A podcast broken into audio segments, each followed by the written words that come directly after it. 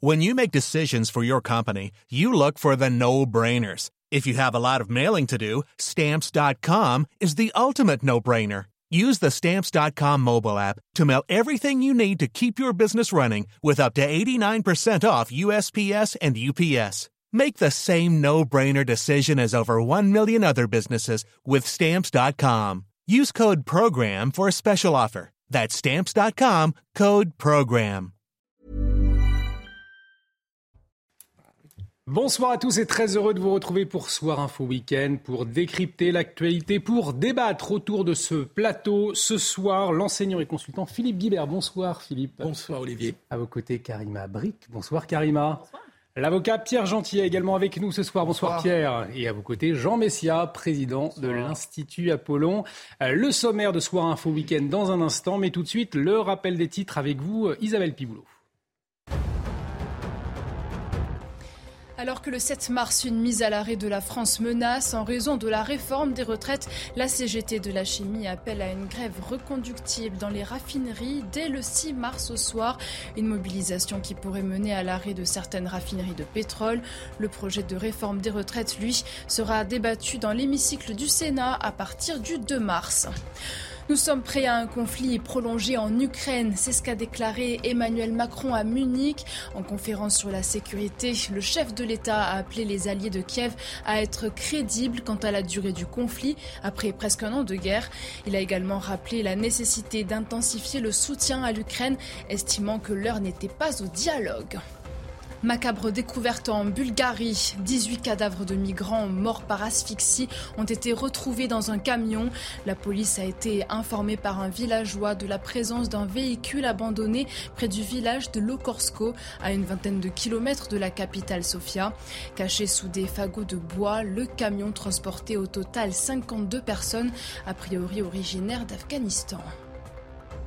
Merci Isabelle. Prochain point sur l'actualité avec Isabelle Piboulot, ce sera à 22h30. Au sommaire de Soir Info Week-end, Pierre Palmade n'ira pas en prison, contrairement à ce que demandait le parquet. Le comédien mis en examen pour homicide involontaire, il est soumis à un contrôle judiciaire sous bracelet électronique. Il a été transféré à l'hôpital de Villejuif pour soigner son addiction. Elle est victime, elle, toujours dans un état préoccupant. Alors la décision du juge est-elle choquante en vue de l'émotion suscitée? Quelle est désormais la suite judiciaire? On en parle dès 22h30 dans cette édition. Toujours une ambiance houleuse à l'Assemblée nationale pour cette dernière journée d'examen de la réforme des retraites et l'article clé sur le report de l'âge de départ à 64 ans n'aura pas été débattu. En cause l'obstruction de la France insoumise et ses milliers d'amendements. Alors, deux semaines pour rien, les attitudes, les paroles de certains députés dans l'hémicycle ont-elles abîmé la démocratie? On en débat dans cette émission. Et puis, une fois que l'examen du projet de loi de la réforme des retraites prendra fin, eh bien, la motion de censure annoncée par le Rassemblement national débattue à partir de minuit. Une démarche pour s'opposer au texte sur la réforme des retraites, mais aucune chance qu'elle soit votée. Alors, pour quelles raisons Est-ce une stratégie utile ou pas du Rassemblement national? Les discussions à suivre à partir de 23 heures. Soir Info Week-end, ça commence dans un instant. Le temps de vous installer tranquillement. On revient dans quelques petites minutes. Restez avec nous. À tout de suite sur CNews. Et de retour sur le plateau de Soir Info, week-end toujours avec Philippe Guibert, Karim Abric, Pierre Gentillet et Jean Messia. On va revenir longuement dans cette émission sur la mise en examen de Pierre Palmade pour homicide involontaire, le comédien qui n'ira pas en prison puisqu'il est placé sous contrôle judiciaire avec bracelet électronique. A d'ailleurs été transféré ce soir dans le service d'addictologie de l'hôpital de Villejuif. Encore des interrogations, des incompréhensions. On va en parler dans un instant. Mais avant, l'ambiance toujours à couteau tiré à l'Assemblée nationale aujourd'hui. C'est le dernier jour d'examen de la réforme des retraites. Et la perspective d'aborder le fameux article 7 sur le report de l'âge est très faible, voire terminée, puisque les insoumis euh, ont maintenu coûte que coûte des milliers d'amendements entre rappels au règlement et suspension de séance les débats n'avancent pas. On va retrouver justement tout de suite sur place euh, Thomas Bonnet. Thomas, euh, bonsoir. Alors, à minuit, où qu'en soient les échanges, hein, eh bien, ce sera terminé à l'Assemblée nationale. Oui, et la perspective que les députés de l'Assemblée nationale puissent démarrer l'examen de l'article 7 sont maintenant très minces, pour ne pas dire infimes. Il paraît désormais acté que cet article 7 du projet de loi sur la réforme des retraites ne sera pas abordé par les députés au sein de l'Assemblée nationale parce qu'il y a eu énormément d'amendements à examiner encore cet après-midi. Par exemple, les députés ont passé plus de 4 heures pour examiner quelques 700 amendements déposés par la France insoumise pour une taxe sur les super profits des entreprises. La séance se résume donc presque à un échange entre les élus de gauche et les membres du gouvernement, avec également de très nombreux rappels au règlement qui sont tout autant d'invectives échangées entre les uns et les autres. Et puis il y a donc maintenant des dissensions au sein de la NUPES avec cette stratégie de ne pas retirer tous les amendements sur ce texte pour arriver à l'article 7. Il y a quelques instants, le groupe écologiste évoque notamment un raté stratégique stratégique. Sandrine Rousseau parle même d'un acte 2 de la NUPES, voilà donc qui devrait laisser des traces au sein de l'Alliance de gauche. Merci beaucoup euh, Thomas. Thomas Bonnet avec euh, Laurent Sélarié à l'Assemblée nationale. Vous n'hésitez pas à intervenir, bien évidemment, euh, s'il y a du neuf. On entendait des dissensions au sein de la NUPES. le communiste Fabien Roussel qui a regretté de ne pas avoir pu débattre sur l'article 7. Écoutez-le, puis on, on en parle ensuite. Je peux vous dire qu'à ce stade, nous regrettons, nous, le groupe GDR, les députés que nous sommes, nous regrettons profondément que nous n'ayons pu débattre de l'article 7, qui est le cœur de cette réforme.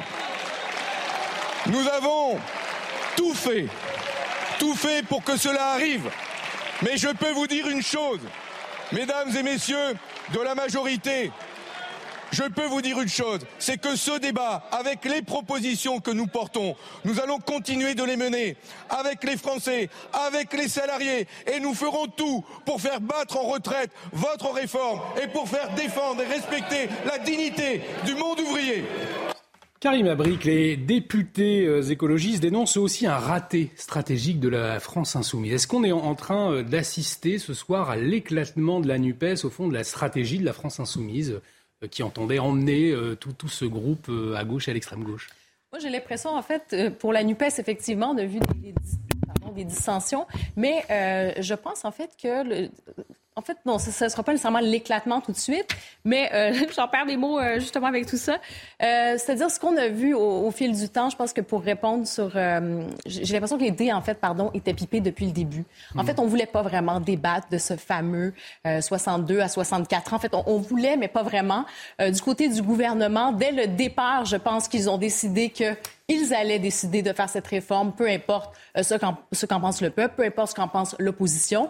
Et du côté de l'opposition, on a plutôt assisté à une espèce de mauvais cinéma, hein, euh, un, cinéma de, bas étage, c'est plutôt ça. Je pense que le niveau a baissé et c'est ça euh, sur quoi on a assisté. Donc, je pense que les dés étaient pipés depuis le début et la réforme, peu importe ce qui va arriver, le gouvernement avait décidé d'être droit dans ses bottes et de continuer jusqu'au bout. Alors, en termes de démocratie, est-ce que c'est un peu une, une crise de cette démocratie? On va devoir se poser la question pour la suite des choses.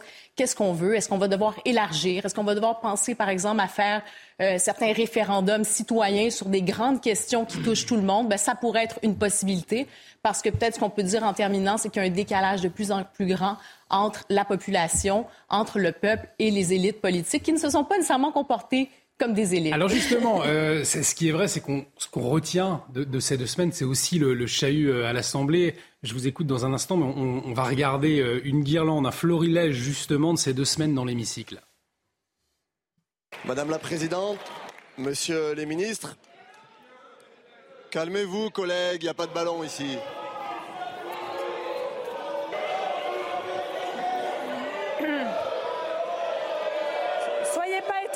Chers collègues. Soyez pas étonnés. Vous avez la responsabilité de ces choix politiques. Vous êtes un imposteur et un assassin. J'entends vos excuses, mais vous comprendrez qu'être traité d'assassin ne se pardonne pas. Par contre, ces excuses ont un mérite. C'est qu'elles permettent au débat de continuer, et c'est mon seul souhait. On est, euh, toute proportion gardée, dans une situation proche de celle de Samuel Paty. Honte à lui. Il s'est excusé, mais vous savez, il devrait s'excuser auprès de la famille de Samuel Paty et des gens, euh, franchement. Non, non, non, s'il vous plaît. Mes chers collègues. Non, non, non, vous vous croyez où? Non, mais c'est incroyable. Désolé, on s'entend pas du tout là dans l'hémicycle parce que vous faites beaucoup de bruit. Allez, ça suffit, on laisse parler monsieur le ministre.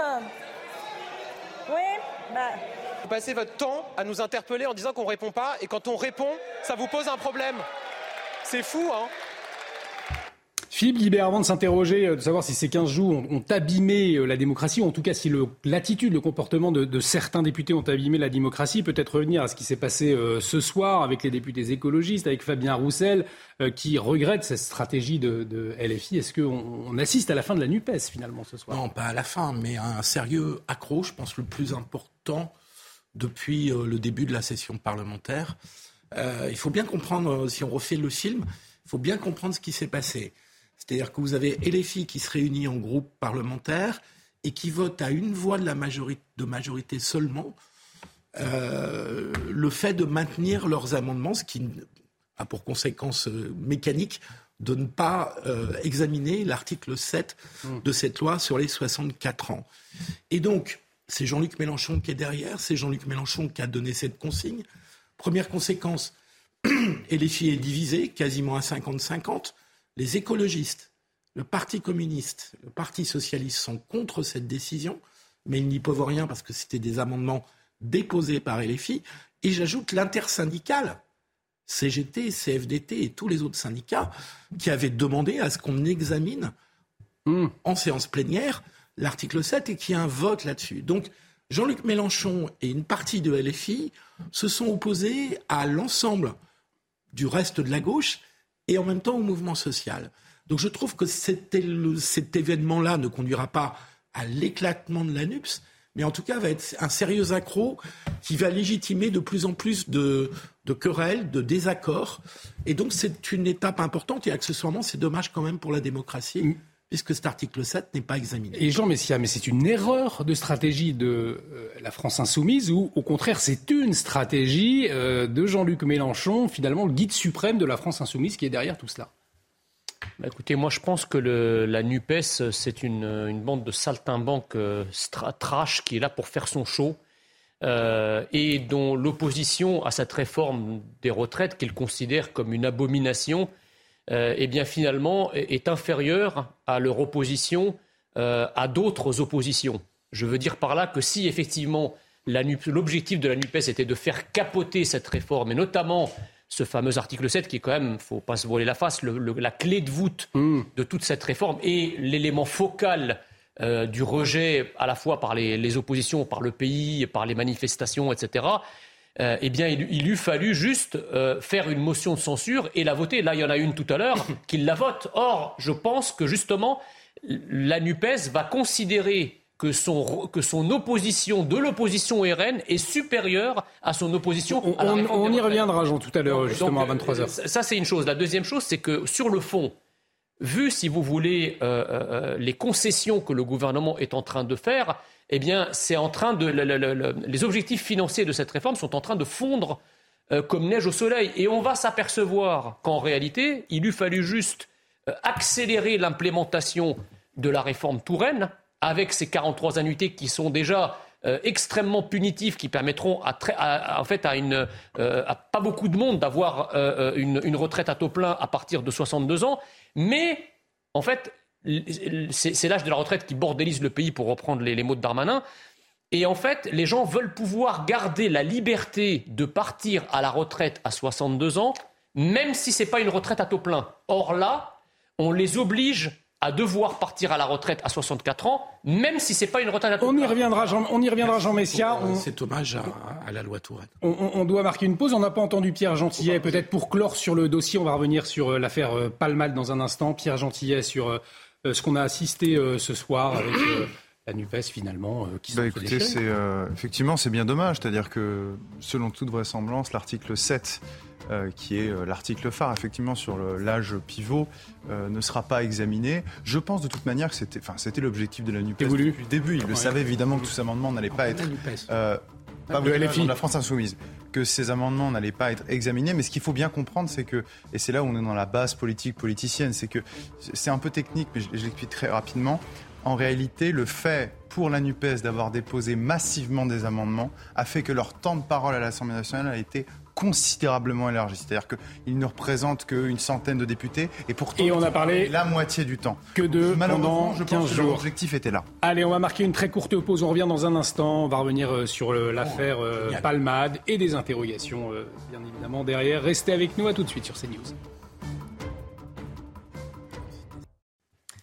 De retour sur le plateau de Soir Info Week-end, bienvenue si vous nous rejoignez autour de ce plateau. Toujours Philippe Guibert, Karima Bric, Pierre Gentillet, Jean Messia, Amaury Bucco du service police-justice de CNews nous a rejoint. Bonsoir Amaury. Bonsoir Olivier. Puisqu'on va effectivement euh, revenir, hein, euh, on vous en parlait, cette information que CNews vous révélait en fin d'après-midi concernant Pierre Palmade. Il est mis en examen, il n'ira pas en détention provisoire. Euh, il est placé sous contrôle judiciaire, sous bracelet électronique. Il a été admis ce soir dans un centre d'addictologie à l'hôpital de Villejuif. Euh, Il avait été présenté, je vous le rappelle, aujourd'hui à un juge d'instruction en vue d'une mise en, en examen pour homicide et blessures involontaires. Les passagers qui l'accompagnaient euh, ont été placés, eux, sous le statut de témoins assistés. On va en parler avec vous dans un instant, Amaury, mais tout de suite, les dernières précisions avec Vincent Faandège.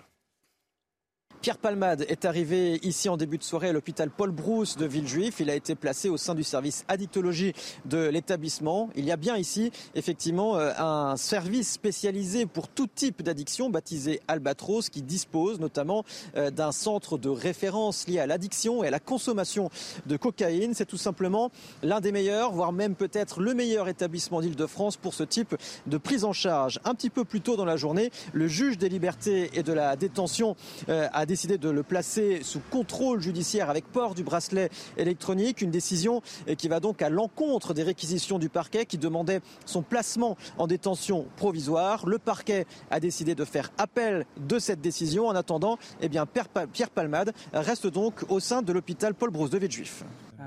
Amaury, ce que l'on retient finalement ce soir, c'est que Pierre Palmade n'ira pas en prison. Exactement. Mais alors, il n'est pas en liberté absolue. Alors, je vais vous expliquer un peu comment ça va se passer.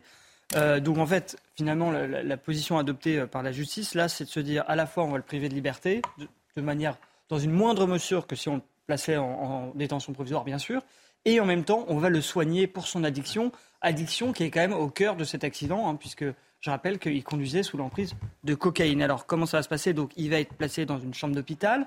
On, lui met un- on va lui mettre un bracelet électronique puisqu'il est assigné à résidence. La résidence, en l'occurrence, c'est l'hôpital. Le bracelet électronique va être placé à la cheville. C'est parfois au poignet, mais souvent c'est à la cheville. Et puis, on va mettre une box euh, dans sa chambre. euh, et il n'aura pas le droit de dépasser un certain périmètre qui va être établi par les services pénitentiaires. Et s'il dépasse ce périmètre, il y a une alerte euh, qui est donnée au pôle de surveillance électronique de la pénitentiaire. À ce moment-là, les agents, les surveillants pénitentiaires appellent Pierre Palmade pour savoir ce qui se passe. Euh, et s'ils n'arrivent pas à le joindre, in fine, eh bien, on prévient la police. Donc ça, c'est le but, c'est de- qu'il reste dans ce, de- dans ce, dans- à l'hôpital et qu'il n'en bouge pas. Ensuite, effectivement, euh, le parquet n'avait pas voulu ça. Le parquet avait demandé à ce qu'il aille en prison. Euh, donc le parquet a fait appel et euh, la, la décision de la Cour d'appel, normalement, euh, devrait être rendue d'ici 15 jours. Donc soit euh, euh, Pierre Palmade bah, restera dans son régime euh, euh, de mise en examen avec cette assignation à résidence, soit euh, on peut décider à ce moment-là de le placer en détention provisoire. Ça peut changer, c'est ça que je veux dire. Ça peut changer une fois qu'il sera jugé, admettons qu'il soit, euh, s'il doit faire de, de la prison. Est-ce que cette période qu'il est en train de vivre à partir de ce soir, elle est considérée comme une période de détention provisoire? Bah, c'est une bonne question et c'est peut-être même une stratégie de la défense de Pierre Palmade que de demander euh, la, la mise en place d'un bracelet électronique. Effectivement, tout le temps qu'il va passer avec ce bracelet électronique qui est, considéré comme une mise sous, sous écrou, eh bien, sera décompté de la peine euh, ultérieure au jugement. Si- S'il a de la peine de prison, eh bien, on décomptera ce temps qu'il a passé avec ce bracelet électronique. Alors, il y a Maître Florence Roux, avocate pénaliste, qui sera avec nous euh, dans quelques instants. Après le rappel des titres, peut-être une première question. C'est vrai que je me mets à la place des familles, de l'entourage proche ce soir, Jean Messia. Et à l'annonce euh, de la décision du juge d'instruction, c'est vrai que ce qu'on entend, c'est euh, Pierre Palman ne va pas en prison. Ça peut choquer l'opinion publique. Amaury Bucco nous a très bien expliqué pourquoi. Néanmoins, est-ce que cette décision, vous, Jean Messia, vous a choqué? Bah, je pense qu'elle a choqué beaucoup de Français. Euh, il me semble que la justice en France est rendue au nom du peuple français. Vu l'émotion et l'émoi que cette affaire a suscité dans le pays, de par la, mort d'un enfant à naître, euh, les blessures graves infligées à toute une famille, de la part de quelqu'un dont l'empire psychotropique est plutôt une circonstance aggravante qu'une manière de le dédouaner ou d'atténuer ce qu'il a fait, je pense qu'à minima, les magistrats auraient pu suivre les réquisitions du parquet. Euh, ils ont fait un choix contraire. Alors on nous explique que dans les affaires de ce genre, personne ne va en prison euh, pour un homicide involontaire. C'est ce qu'on apprend aussi d'ailleurs avec cette affaire. mais c'est ça qui est invraisemblable. C'est-à-dire qu'en fait, cette affaire, euh, Pierre Palmade, est intéressante, pas en, tant que telle bien sûr, mais de par, le fait qu'elle révèle hmm. finalement un certain nombre de choses qui, pour l'instant, lorsque ça concerne des inconnus, on ne les savait pas moi, je ne savais pas, par exemple, que si vous étiez euh, coupable d'un homicide involontaire ou parce que vous êtes un délinquant de la route, eh bien, vous, n'avez aucun risque d'aller en prison. C'est incroyable. C'est ce qu'on a. Euh, on va pouvoir en, parler euh, dans, un instant. on va continuer à en parler. Mais juste pour terminer, en fait, la chose, c'est qu'on a l'impression que cette, affaire, depuis plusieurs jours, sature un peu l'espace médiatique.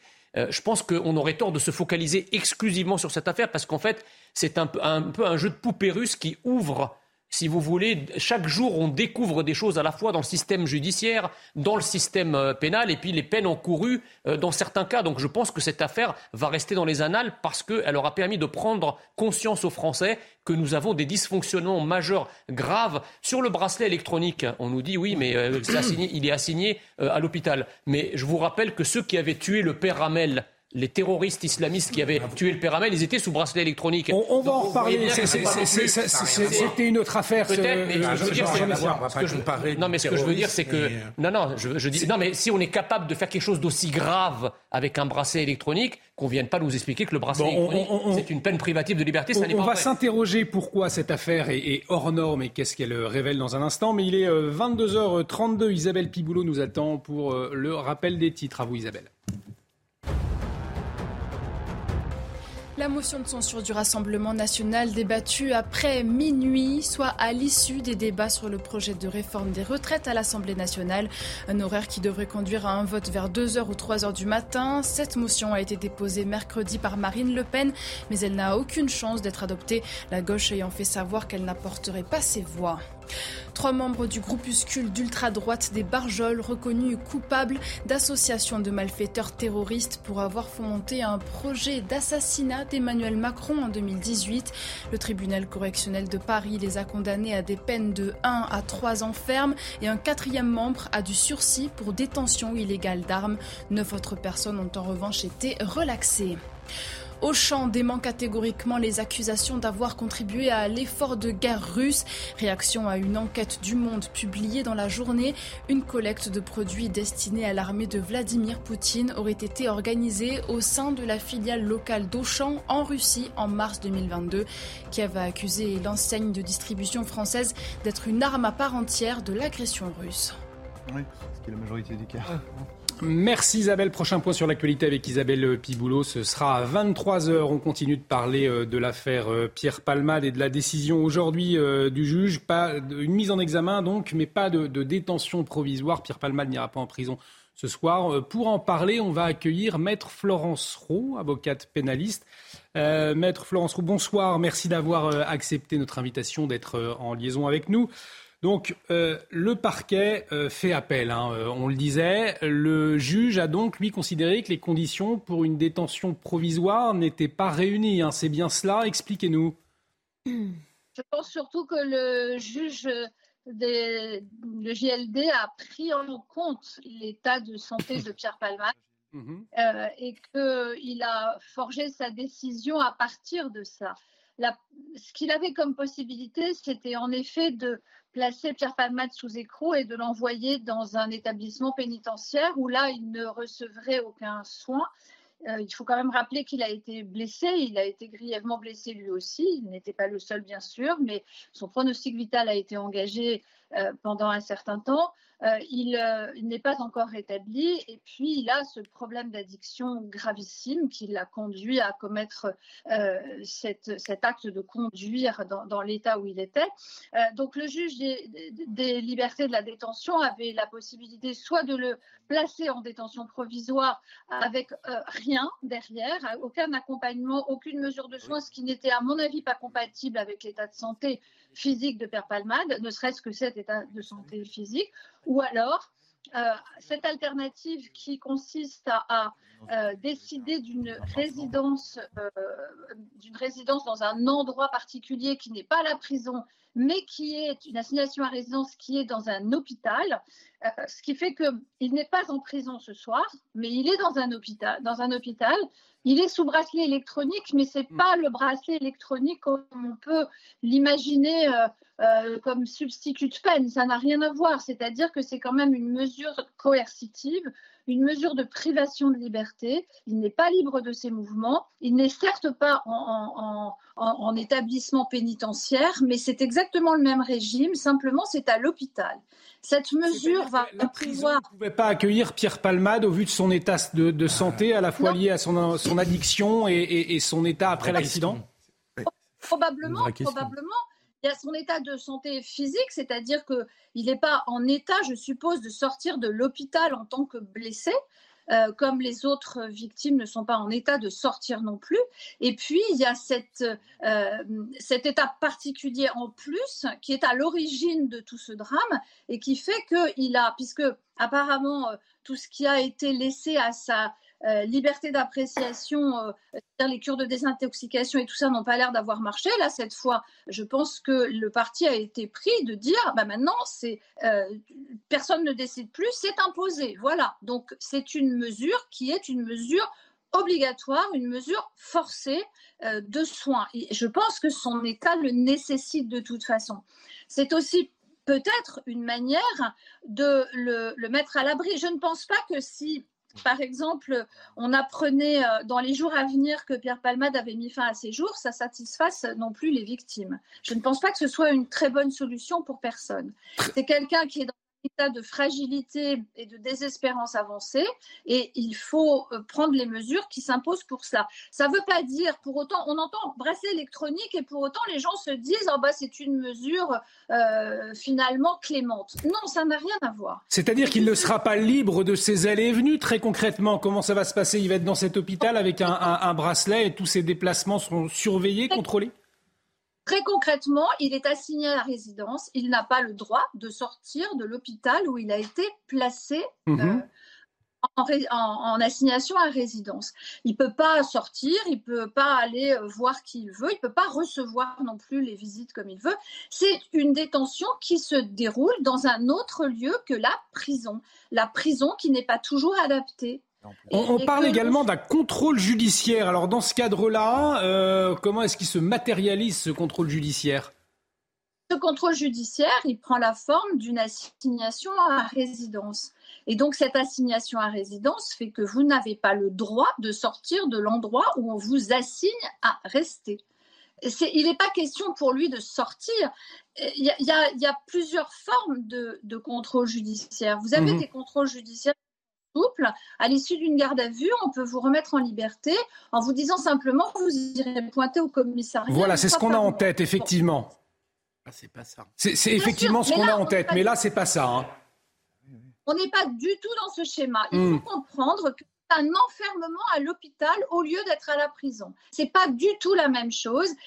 C'est vraiment une mesure coercitive à telle enseigne que j'ai entendu dire tout à l'heure, et c'est exact, que c'est un temps va euh, être euh, euh, décompté de son temps de, détention, de, sa peine, c'est-à-dire qu'à l'issue de cette affaire, quand il y aura un procès et qu'une peine sera prononcée, s'il y avait par exemple de la détention ferme qui était prononcée, cette détention, et on peut l'appeler comme ça, sous résidence, sous assignation à résidence, va être décomptée de sa, de, de, sa peine de prison. De la même manière, si par exemple, dans un cas de figure euh, un peu différent, nous avions un, mis en cause qui avait euh, subi cette euh, assignation à résidence et qui était relaxé par la suite, il pourrait demander à être indemnisé pour avoir été soumis à cette mesure coercitive à tort. Voyez?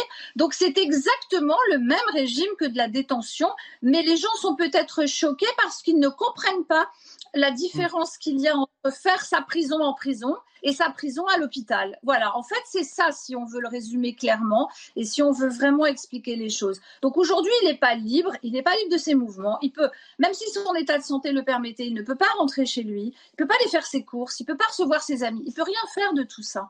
Il est, il est sous écrou. Ça, c'est clair. Il y a une autre interrogation, mais qui concerne cette fois les deux passagers euh, qui se trouvaient euh, avec lui. Ils ont été placés en tant que témoins assistés. Éclairez-nous euh, pour ceux qui nous regardent. Ça veut dire quoi un témoin assisté? Alors un témoin assisté, c'est quelqu'un qui est mis en cause, mais pour lesquels il n'existe pas suffisamment d'éléments pour prononcer une mise en examen.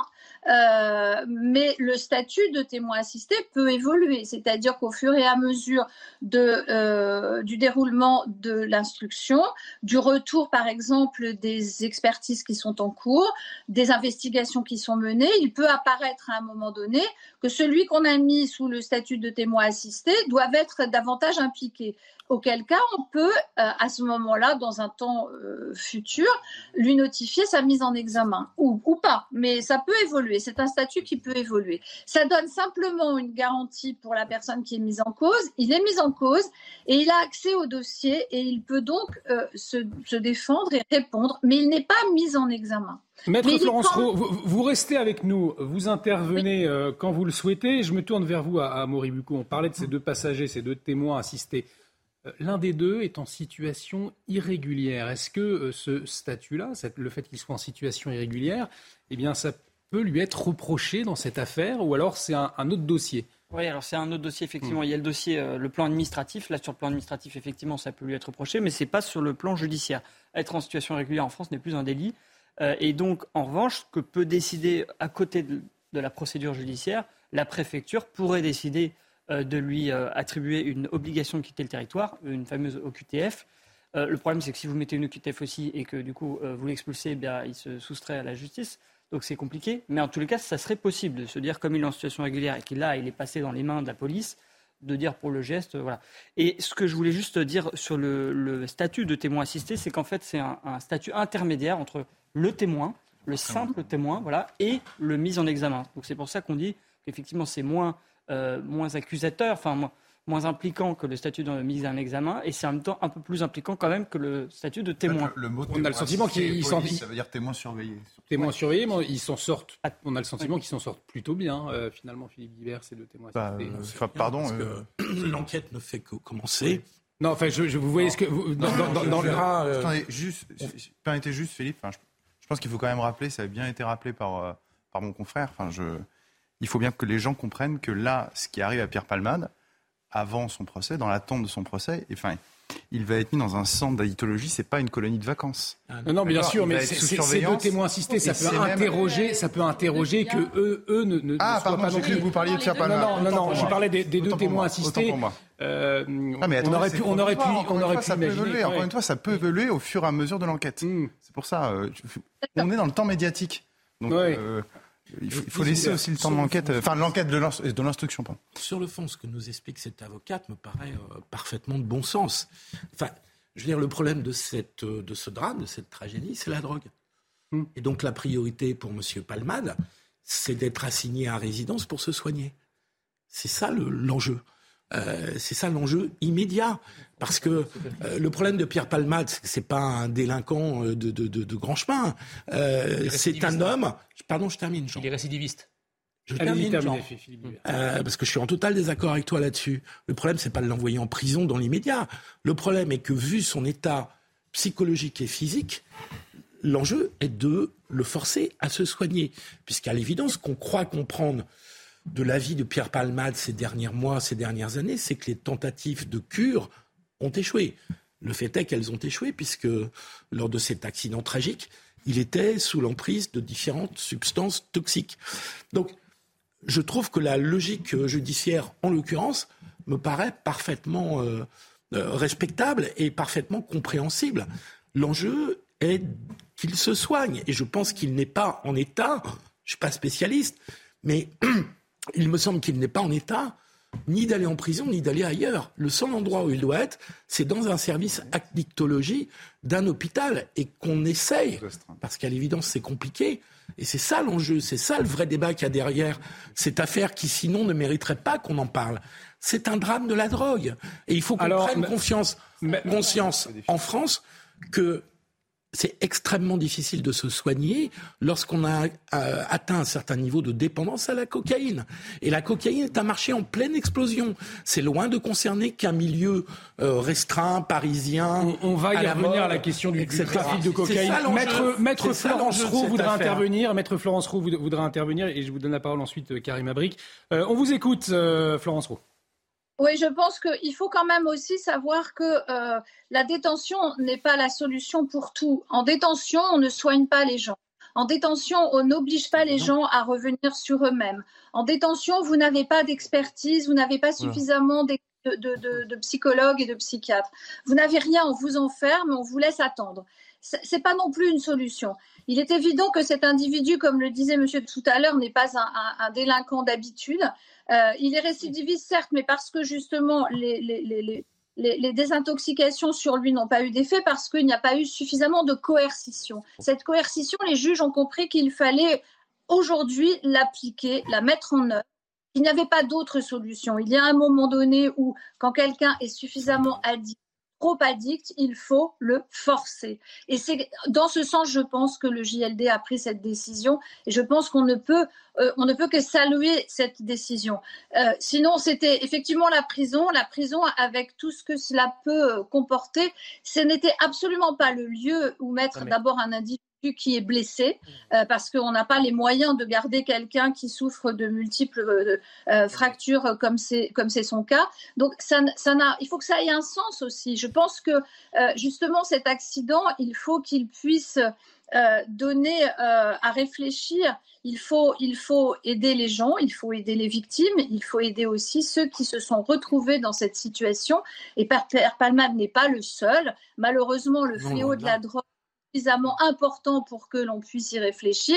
Mais à partir du moment où vous avez devant chaque collège quasiment des vendeurs de cocaïne, il faut quand même à un moment donné prendre la mesure de cette situation qui est dramatique et qui peut conduire à des drames tels que celui donc, que l'on a connu. Alors justement, on va en parler de euh, cette question du trafic de, cocaïne. Normalement, Jean Messia souhaitait euh, vous interpeller, maître. Moi, je suis toujours un, peu stupéfait de, de quand j'entends qu'en fait la prison, au, final, au fond, elle, c'est une solution à rien. Euh, or là, excusez-moi, euh, Pierre Palmade avait déjà été condamné une première fois en 2019. Que je sache, il n'a pas fait de prison. Or là, euh, l'accident qu'il a provoqué en étant sous l'empire de la drogue, c'est un accident qu'il a, perpétré sans être allé en prison. Donc ce n'est pas, pas à la prison euh, qui, dont, dont, il est sorti pour perpétrer Alors attendez, à, Bucco, une précision à apporter. L'enjeu est de le soigner. Non mais d'accord.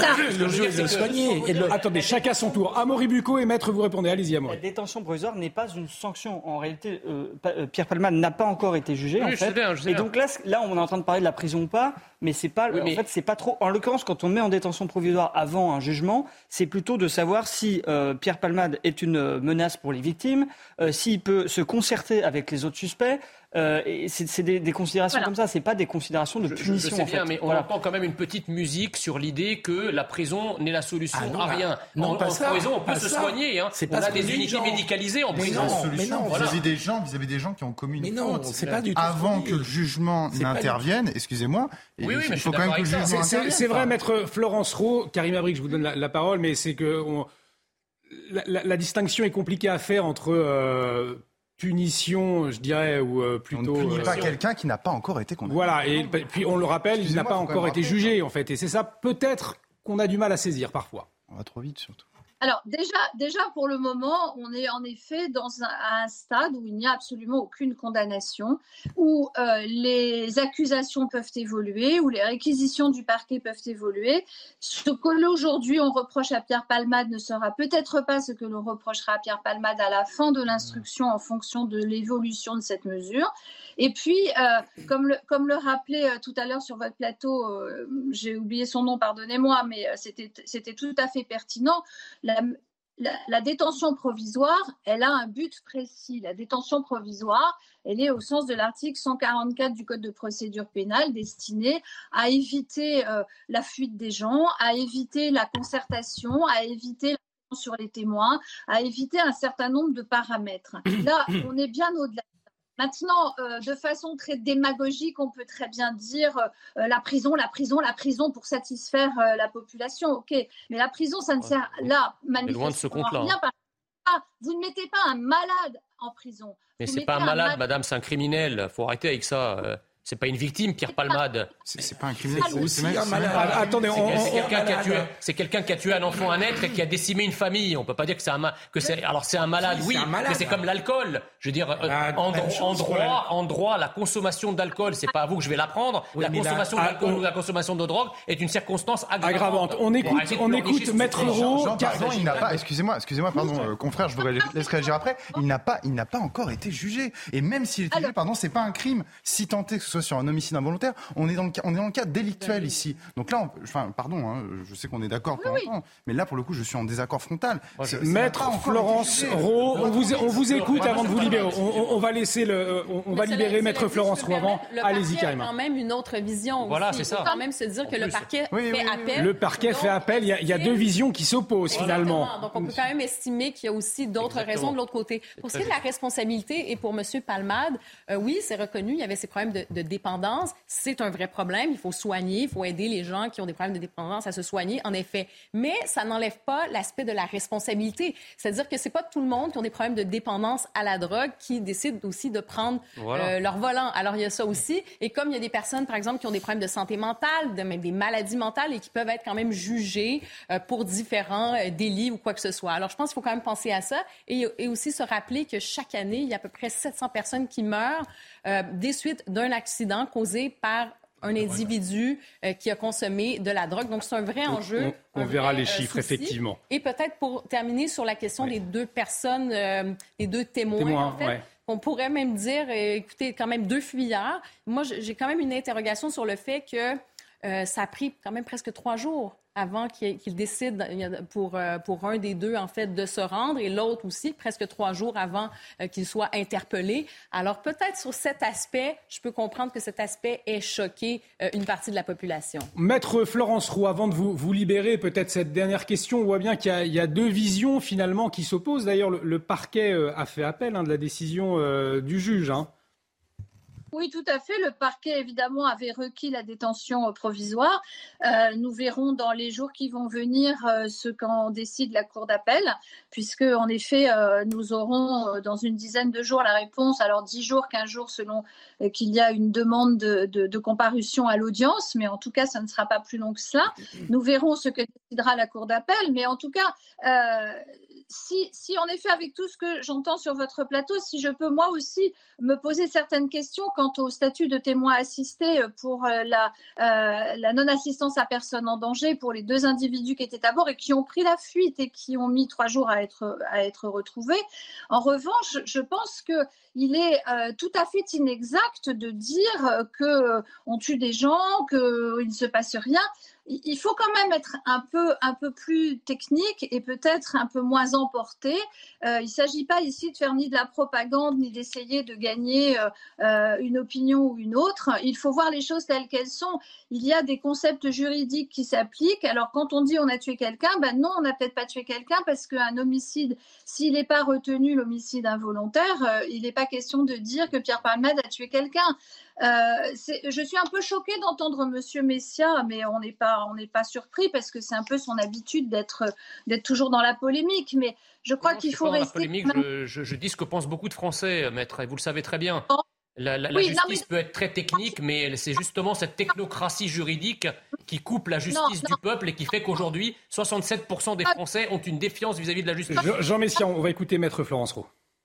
Il y a un code pénal et un code de procédure pénale qui s'applique, qu'on s'appelle Palmade ou qu'on s'appelle Tartampion. Ça n'a rien à voir. Alors après, les gens, après, les gens qui nous écoutent, ils peuvent aussi entendre ce que l'on veut bien leur faire comprendre et vous, vous, y entendez pour Moi, je reste, je reste sur des bases juridiques, monsieur. Je suis avocat et je pense qu'il faut parler des choses sérieusement, sans tromper non plus les gens et sans faire de la démagogie. Non, non, mais, ce n'est pas, pas, de la démagogie, maître. Je suis en train de vous dire que la justice technique, la justice technique est une chose mais il y a aussi la perception par les Français des décisions de justice. Et quand vous voyez qu'aujourd'hui, 67% des Français ont une défiance vis-à-vis des décisions de justice et de la justice en général, il y a quand même un problème qu'il faut pouvoir, euh, dont il faut pouvoir parler sans être, euh, sans être accusé de démagogie. Jean, Messia, on va laisser répondre euh, Maître Florence Rowe avant de vous libérer. Pour conclure, on vous écoute et pour répondre à Jean Messia, Maître.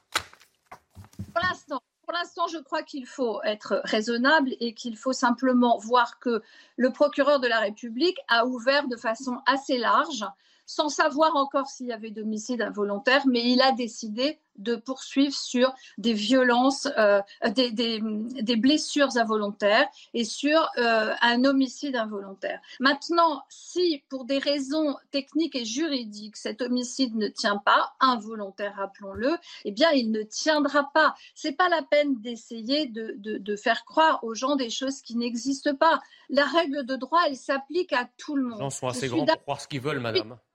D'accord, et c'est une règle de droit le fait de conduire en état d'ébriété ou le fait de conduire sous l'empire de produits stupéfiants est une circonstance aggravante. Il peut même y en avoir plusieurs.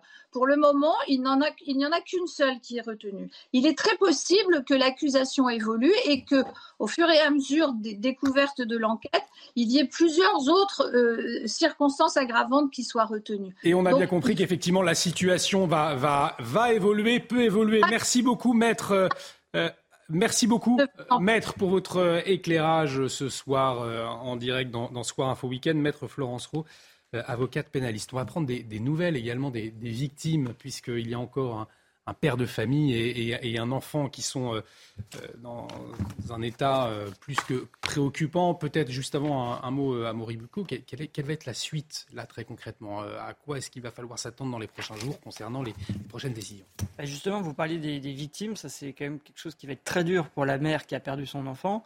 Alors effectivement, est-ce qu'il y a homicide involontaire ou pas? C'est la question. Hmm. Mais de fait, cette femme, elle avait un enfant vivant dans son ventre avant l'accident et il est mort après. Et cette femme, euh, donc, euh, son enfant est mort, hein, comme je l'ai dit. On a réalisé, enfin, la justice a réalisé des autopsies pour savoir euh, juridiquement si cet enfant était vivant et viable au moment de, après sa naissance.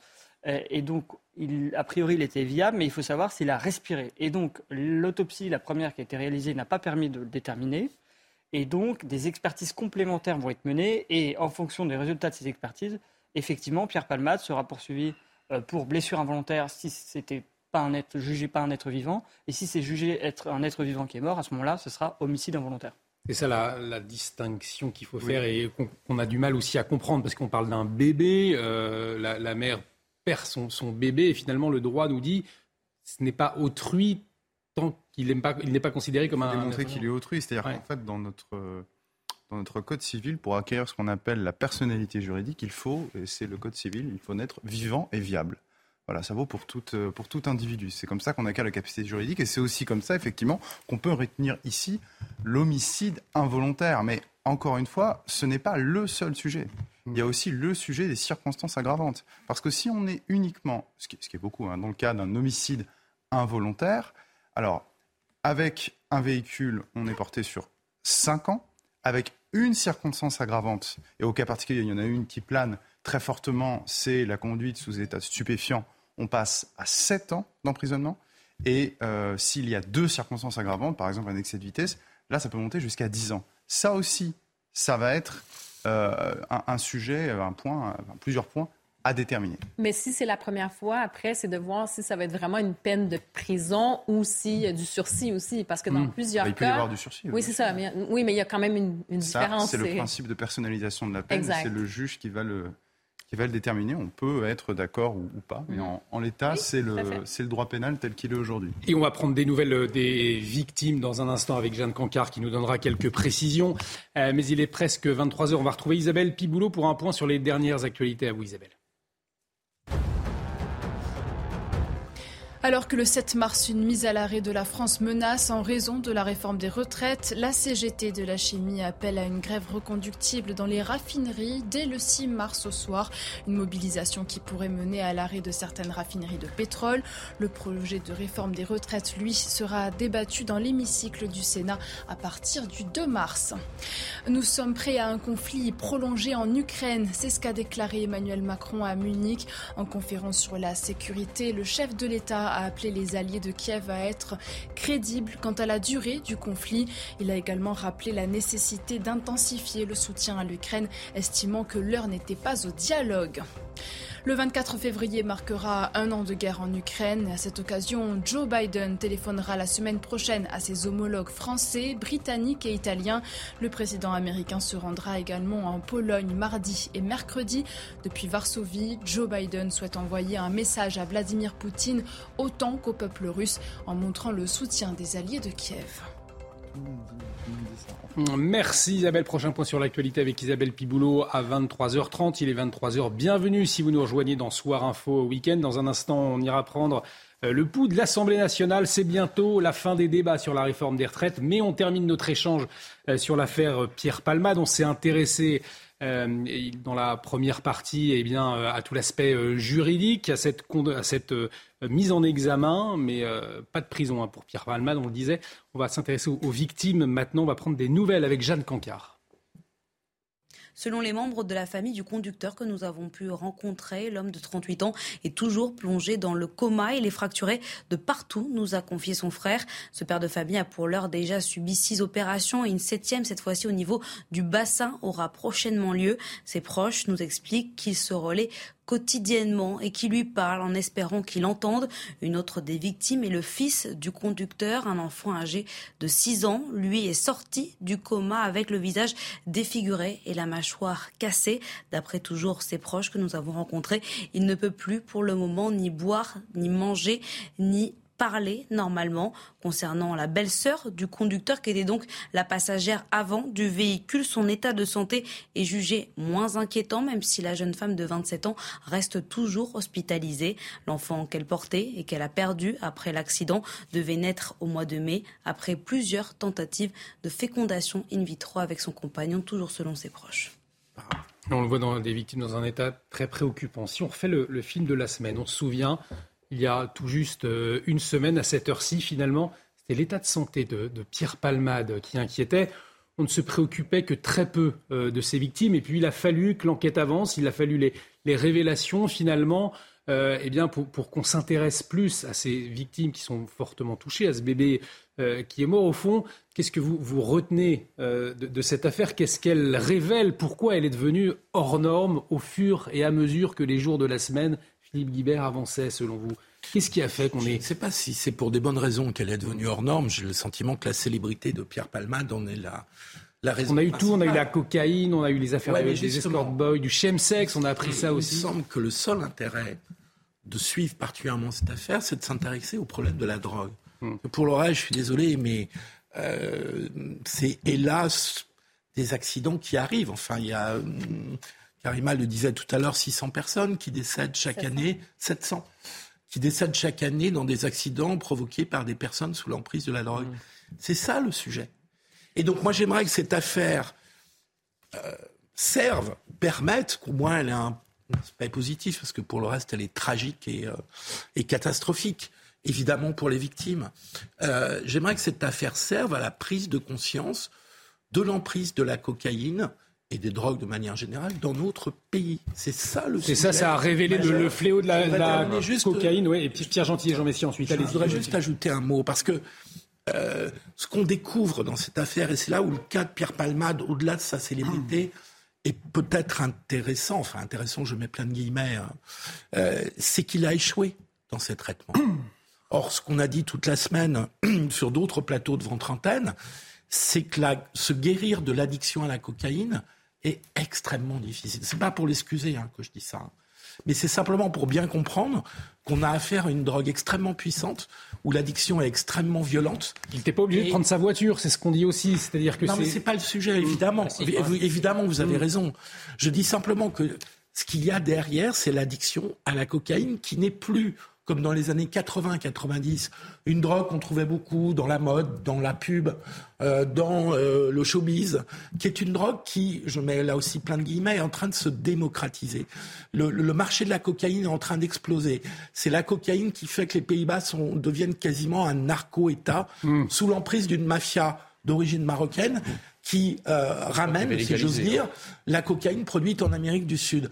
Et mon inquiétude pour la société française, pas simplement pour les autres pays européens, c'est qu'on tombe dans un marché de la cocaïne qui explose de plus en plus. Pas vous qui êtes favorable à, la légalisation du cannabis et des drogues? Oui, mais c'est... Bah, les Pays-Bas ont fait ça, on voit, on voit ce que ça donne, vous venez de le décrire. Ouais, alors j'aimerais que si on lance ce débat, j'aimerais qu'on fasse un bilan et qu'on prenne pas que les Pays-Bas, qu'on parle de l'Espagne, qu'on parle, du Canada, qu'on parle du Canada, qu'on parle d'États américains pour faire exactement le bilan. Oui, puis on parle de la légalisation non plus de la cocaïne. Que personne ne fait en France. On parle du, du, du, fléau. Peut-être, peut-être pour clore sur ce, sur ce dossier. Allez-y, Philippe Guibert. Ce qui, ce qui, permet à des gens comme vous de dormir tranquille en disant de toute façon il n'y a pas de sujet. Si, il y a quand même un sujet et il y a un débat. Et donc, sur les drogues, il faut qu'on prenne conscience pour le pardon, le sujet. en France qu'on traite vraiment le sujet et qu'on prenne la mesure du problème. On l'a pas pris. Non, mais juste et votre réaction témoigne que vous l'avez Non, non, non. D'abord, le, le, le, sujet des drogues existe, mais c'est certainement pas en légalisant... Mais l'affaire Pless, Pierre Palmade, c'est le, fléau, c'est le fléau de la cocaïne qu'elle révèle. Finalement, c'est ça la leçon ou c'est encore autre chose Non, vous n'êtes pas d'accord, Pierre Pour répondre à votre question, non, mais pour répondre à la hmm. question initialement posée, effectivement, euh, au départ, euh, et, jusqu'à euh, il y a quelques jours, Pierre Palmade était présenté un peu comme une victime, c'est-à-dire qu'on avait des armées de psychologues et de, et de psychiatres, des, témoignages d'ex-addicts de la drogue qui étaient mobilisés sur les plateaux télé pour vous expliquer en gros qu'il est malade, qu'il est dépendant, qu'il a une addiction et qu'en conséquence, en gros, euh, la, victime quelque part, c'est un peu lui. Alors je comprends que Pierre Palmade est, est un représentant d'une certaine société du showbiz, etc., où la farine circule à gogo, où il y a des pratiques euh, sexuelles plus ou moins euh, honorables, et donc effectivement, il y, a, eu une, sorte de, il y a eu une sorte de chape de plomb pour le protéger. Allez, on, va, on va avancer parce qu'on va aller à l'Assemblée nationale. On n'a pas entendu Pierre Gentil. Que ça a provoqué dans chez les Français, effectivement, on a petit à petit commencé à s'intéresser aux victimes, mais tel n'était pas le cas au début. Et tant mieux qu'aujourd'hui, effectivement, les victimes soient aujourd'hui mises à l'honneur et qu'on en parle, parce que effectivement, c'est pas Pierre Palmade qui est la victime dans cette dans cette affaire, c'est lui qui est responsable de cet accident euh, euh, meurtrier. Et, pour tout dire, choquant. Pierre Gentil. Je, je suis euh, je ne pense pas que ce soit. Euh, enfin, ce qui suscite. Si on s'interroge, si on s'interroge de savoir qu'est-ce qui suscite l'intérêt des Français sur cette, euh, sur cette triste affaire, je ne pense pas que ce soit tellement la question de la drogue ou même euh, beaucoup, en fait, Pierre Palmade. Je pense vraiment le fond du sujet. Pourquoi est-ce que ça suscite autant d'intérêt? C'est parce qu'il y a un cas. On n'en parle jamais, mais en réalité, c'est le sujet. C'est le côté profondément immoral Mm. de ce qui s'est passé. Parce qu'en fait, si on résume un petit peu l'histoire. C'est une question morale. Non, mais voilà, moi, je, vous dis à mon avis ce qui fait l'intérêt des mm. Français là-dessus.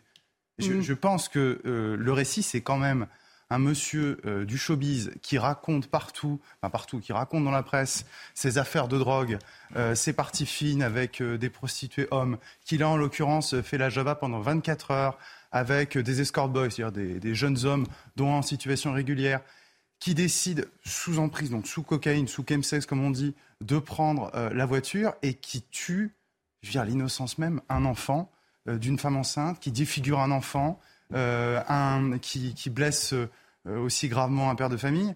Donc, je pense que c'est ça aussi ce qui, ce qui génère. c'est intéressant, Karim Abrik. Ce qui génère l'intérêt des Français, c'est ça. Et, et peut-être aussi derrière le, l'immoralité, l'inconscience d'un certain milieu, d'une certaine élite. Je pense qu'il y a ça aussi derrière. Il y a une affaire morale, Karim Abrik. le sujet de dire ça. Karim Abrik, il y a une affaire morale ou c'est pas le sujet selon vous Je pense que c'est vraiment ça ce qui suscite l'intérêt des Français. Karim 700 comme ça par an. C'est pas que des personnes de l'élite. Non, mais c'est parce que c'est parce que je vous dis. je dis qu'est-ce qui fait l'intérêt des Français pour cette affaire. Qu'est-ce qui fait qu'on en parle? C'est tout ça. c'est une question morale, Karim Abrik. Il y a une en hmm. fait, de sujets. Il y a comme des, sous-couches à cette histoire. Je pense que c'est pour ça que ça touche tant de, gens aussi. Les gens se sentent interpellés. Bon, premièrement, je pense que le choc, l'horreur, c'est quelque chose qui est arrivé. On a vu l'état des victimes aussi. On pense à cette femme enceinte. Donc, il y a vraiment quelque chose qui vient euh, chercher nos émotions. Donc, les, premiers affects là-dessus. Euh, il y a aussi sur la question de peut-être que c'est un drame qui aurait pu être évité, effectivement. Donc, il y, a, ce côté, cette injustice, ce côté extrêmement choquant. Sur l'aspect de la moralité, comme on dit, parce que c'est quelque chose aujourd'hui, hein, on n'ose pas parler de morale. C'est quelque chose qui est très mal vu. On a toujours l'air justement de donner des leçons de morale quand on se questionne sur des valeurs, sur des choses comme ça. Alors là, ça nous ramène un peu ça en pleine figure. Hein, cette complaisance qu'on a pu avoir envers, euh, effectivement, la drogue, les drogues dures dans certains milieux. On, l'a dit pendant quelques années, c'était bon beaucoup dans, les, années 80, 90, mm. milieu du showbiz et tout ça. Ça c'est malheureusement, comme euh, le disait euh, tout à l'heure mon collègue ici, un petit peu partout. Et même le crack, c'est la coke des pauvres, hein? c'est la cocaïne des pauvres aujourd'hui. Donc c'est vraiment un petit peu partout. Donc il y a vraiment des sous-couches et toute la question de la consommation de drogue, des addictions et la question de la responsabilité qui est responsable quand arrive une situation comme ça? Est-ce que c'est l'individu? Est-ce que c'est la société? Parce qu'on a entendu ces courants-là aussi qui, qui, pouvaient choquer en disant, ben c'est la société parce que euh, dans le cas de, Pierre Palman, on allait dans son enfance dire, bon, ben euh, il y avait son père qui, qui, est mort quand il était jeune, euh, il avait cette homophobie qui était intériorisée, donc il s'est jeté dans la consommation de drogue, donc certains excusaient un peu son parcours. Alors ça vient vraiment chercher... Si on, avait tous des... Si on... ceux qui avaient des problèmes...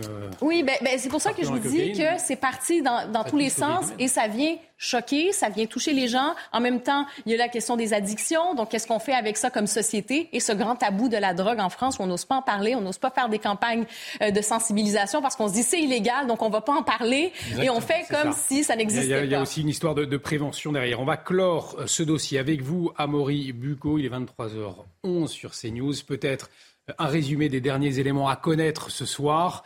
Euh, et, votre analyse également, Amaury. De, Alors voilà, je voulais juste rebondir sur ce que disait euh, Pierre Gentillet. Effectivement, dans le côté immoral, il y a aussi la fuite des deux personnes qui étaient présentes et qui étaient en capacité de prévenir les secours, puisque manifestement, ça s'ajoute, elles, ont trotté, elles se sont en allées. Ça, c'est la première chose.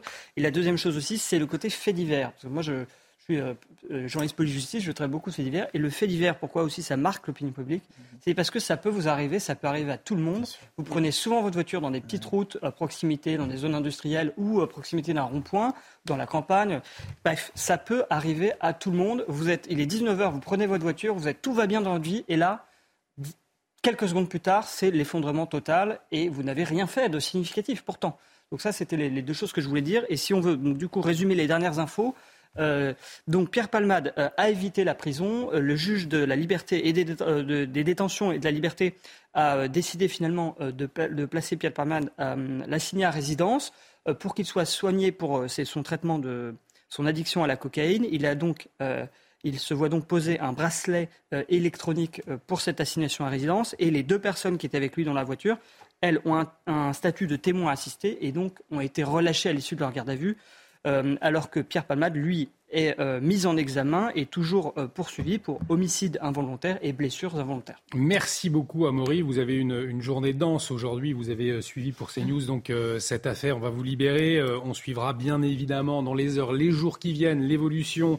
de, de l'enquête notamment. On va aller à présent à l'Assemblée nationale, puisque dans un peu moins d'une heure, maintenant, la motion de censure déposée par le Rassemblement national va être euh, étudiée à minuit. Alors, est-ce que c'est utile ou pas cette euh, démarche du Rassemblement national? Je vous pose la question dans un instant, mais on va retrouver tout de suite euh, Thomas Bonnet sur place. Thomas, les débats touchent à leur fin, donc, et à l'issue des débats, il y aura cette fameuse motion de censure du Rassemblement national. Expliquez-nous. Oui, le Rassemblement national présente cette motion de censure comme l'unique moyen de rejeter une réforme qualifiée, je cite, d'injuste, inefficace et euh, brutale. Cet après-midi, euh, Marine Le Pen, sur l'antenne de CNews, a ainsi appelé euh, tous les opposants à la réforme à voter la censure du gouvernement. Ce sera l'occasion, en tout cas pour le Rassemblement national, de poursuivre sa stratégie, puisque je vous rappelle qu'ils avaient déjà déposé une motion référendaire, une motion qui avait alors été rejetée, tout comme devrait l'être cette motion de censure. En tout cas, c'est un vote qui va clore dix jours de débat électrique à l'Assemblée euh, nationale. C'est encore le cas au moment où je vous parle, Olivier. Il y reste moins de 50 minutes. Et au sein de l'hémicycle, les députés sont encore après l'article 2. Ça veut dire que l'article 3 n'a même pas euh, commencé. On n'a pas encore commencé à étudier euh, l'article 3 au sein de l'hémicycle. Merci euh, beaucoup Thomas pour toutes ces précisions. Thomas Bonnet avec Laurent Sélarié à l'Assemblée nationale. S'il se passe quelque chose, bien évidemment Thomas, euh, vous intervenez. Le Rassemblement national plutôt euh, discret hein, pendant, pendant ces débats. Hein, donc il y aura cette motion de censure hein, déposée. Elle sera débattue après minuit. C'est ce que nous disait Thomas Bonnet. Marine Le Pen réagissait cet après-midi sur CNews. Écoutez. Il faut retenir qu'elle s'est déroulée exactement comme on avait envisagé qu'elle se déroule, hélas. C'est-à-dire que les 13 000 amendements déposés par la France insoumise, couplés au choix du gouvernement d'utiliser euh, ce véhicule législatif du 47.1, a empêché effectivement d'accéder euh, ne serait-ce qu'à l'article 7. C'est la raison pour laquelle nous avons euh, déposé cette motion de censure, sachant qu'il n'y aurait pas de vote en réalité à l'issue de cette réforme, de, de l'analyse de ce texte. Nous avons, par cette motion de censure, donné la possibilité aux députés qui sont opposés à cette réforme des retraites, mais aussi opposés aux mensonges qui n'ont cessé d'être égrenés par le gouvernement sur euh, la retraite à 1200 euros, sur euh, les, carrières longues, la possibilité de censurer le gouvernement. Utile ou pas cette euh, motion de censure du Rassemblement national, Jean Messia? Bah, Évidemment. Évidemment que c'est utile, parce que le Rassemblement national, depuis le début, joue à fond mais ça sert à rien, personne ne va la voter, c'est ça que je. Bah, c'est bien ça le problème. Le problème là, pour le coup, c'est pas la faute du Rassemblement national. Le Rassemblement national est opposé à cette réforme depuis le début. Il, lorsque, rappelez-vous, la France insoumise ou la Nupes avait proposé des motions, des, motions de censure, le Rassemblement national les avait votées. Donc, euh, on voit bien que le Rassemblement national, les députés du Rassemblement national, sont dans une opposition constructive et jouent à fond le jeu parlementaire. Donc quand j'entends, si vous voulez, euh, les, médias convenus et convenables euh, euh, traiter le Rassemblement national de partis d'extrême droite, alors qu'on sait très bien que le marqueur de l'extrême droite, c'est quand même l'antiparlementarisme, et qu'en l'occurrence, le Rassemblement national joue à fond le rôle du parlementarisme en proposant des amendements euh, en nombre raisonnable afin qu'ils puissent être débattus. Très euh, peu. En, oui, mais justement, afin qu'on puisse. Ah, ah, non, ils en, ils, en proposent, mais ils ne sont pas dans l'obstruction et dans l'opposition stérile. Il, là, il, dépose une motion de censure. Euh, c'est là où justement c'est un, véritable piège pour la, pour la NUPES qui va, dont, dont l'escroquerie va apparaître au grand jour. Parce que si effectivement la NUPES était aussi opposée qu'elle ne le dit à cette réforme des retraites, dont elle ne cesse de bramer euh, que c'est l'abomination absolue. Pourquoi ne vote-t-il pas la, motion de censure du Rassemblement. Donc en fait, leur, priorité, c'est de lutter contre l'opposition du Rassemblement national plutôt que contre la réforme des retraites contre laquelle ils appellent à, se mobiliser toutes les semaines. C'est une, question qui se pose finalement parce qu'ils ont la possibilité de voter la motion de censure. Ah oui, mais ça ne servirait pas à renverser le gouvernement puisqu'on sait très bien que les républicains ne la voteront pas. Hmm. Donc pour avoir, pour qu'une pour une motion de censure soit adoptée, il faut 289 mais... voix. Je termine, pardon. Tu as parlé mmh. longuement, je termine. Euh, et donc, on sait très bien que dès lors que les Républicains ne la votent pas, il n'y a aucune chance d'atteindre 289 voix. Donc que la NUPES ou la NUPES euh, ne vote ou ne vote pas, ça ne change rien au fait que cette motion de censure ne sert à rien. Et je suis désolé de dire que le Rassemblement, elle n'a pour seule utilité de faire exister le Rassemblement national dans un débat article par article où le Rassemblement national a été largement absent. Parce que c'est bien de s'opposer à la réforme des retraites. Moi aussi, je suis extrêmement critique sur cette réforme. Mais il, serait intéressant de savoir quelles sont les contre-propositions du, du, Rassemblement national. Et sur ce point, je suis désolé, on est quand même resté très, très, très en deçà de ce qu'on pouvait attendre d'un parti qui se considère et qui est, dans une certaine mesure, un des principaux partis d'opposition, si ce n'est le premier.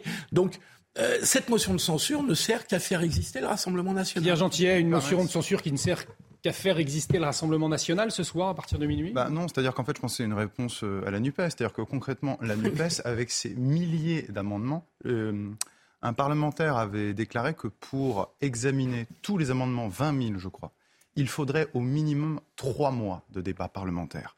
Là, en principe, enfin c'est pas en principe, on est sur deux semaines de débat. Donc c'était évident qu'avec cette avalanche d'amendements, la Nupes, euh, d'amendements, pardon, la Nupes, ne, ou plutôt la France insoumise, pour être précise, ne voulait pas discuter. Elle voulait être dans l'obstruction. Et plus hmm. encore, il y, a, du petit calcul qu'il faut comprendre aussi. Pourquoi ça Attendez, je termine.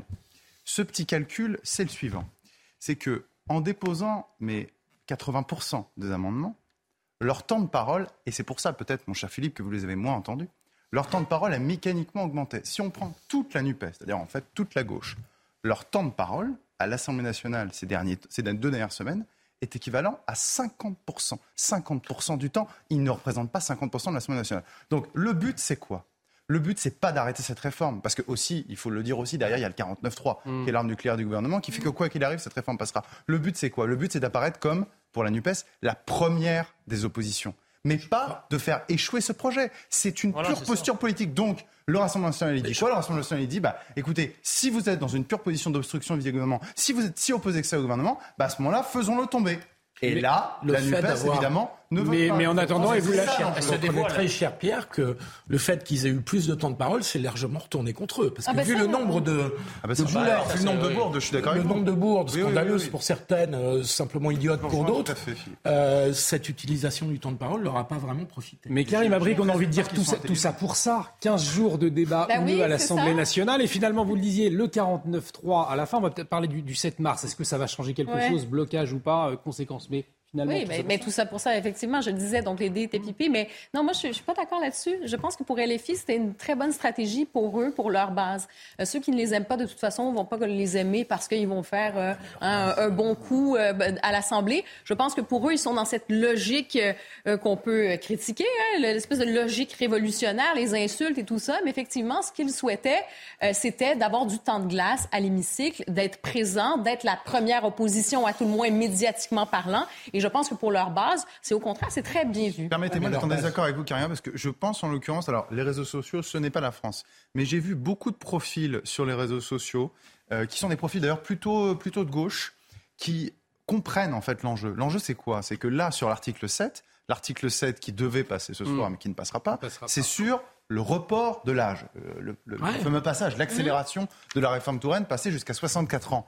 Or, à l'Assemblée nationale, il n'est pas dit qu'il y ait une majorité sur ce texte. Donc, il y avait peut-être il y avait la possibilité, qu'il ne passe de mettre en échec le ah gouvernement. Et c'est ça ou d'obliger. Ils sont dans une, stratégie, ils sont dans une stratégie de blocage aussi. le 7 mars, ils veulent que ce soit bloqué. Je pense que c'est peut-être perdant parce que c'est peut-être ça ce que leur électorat leur reprochera. Est-ce que j'ai dit que c'était judicieux nécessairement? Je pense que pour eux, vous avez dit que le calcul de la France insoumise était plus était oui, mais parce que quand vous commencez, Moi, je pense que vis-à-vis -vis de leur électorat, ça peut, ça peut au contraire être très pénalisant. Oui, Peut-être, mais je pense que de toute façon, le gouvernement était décidé, comme je dis, le, le, nerf de la guerre pour le gouvernement, c'est de faire passer son âge de la retraite à 64 ans. On pas ces subtilités pour autant. Oui, peut-être, mais quand même. Allez, on, on, vous entend pas, on vous entend pas. Pardonnez-moi. Je vous propose d'avancer. En tout cas, quoi qu'il arrive, euh, la rue, on l'a dit, euh, c'est mieux tenu que euh, les, les, les, députés sur les, sur les bancs de l'hémicycle. Euh, le 7 mars, il y a un mot d'ordre pour les syndicats et l'opposition, c'est on bloque tout. On va écouter euh, Laurent Berger à ce sujet.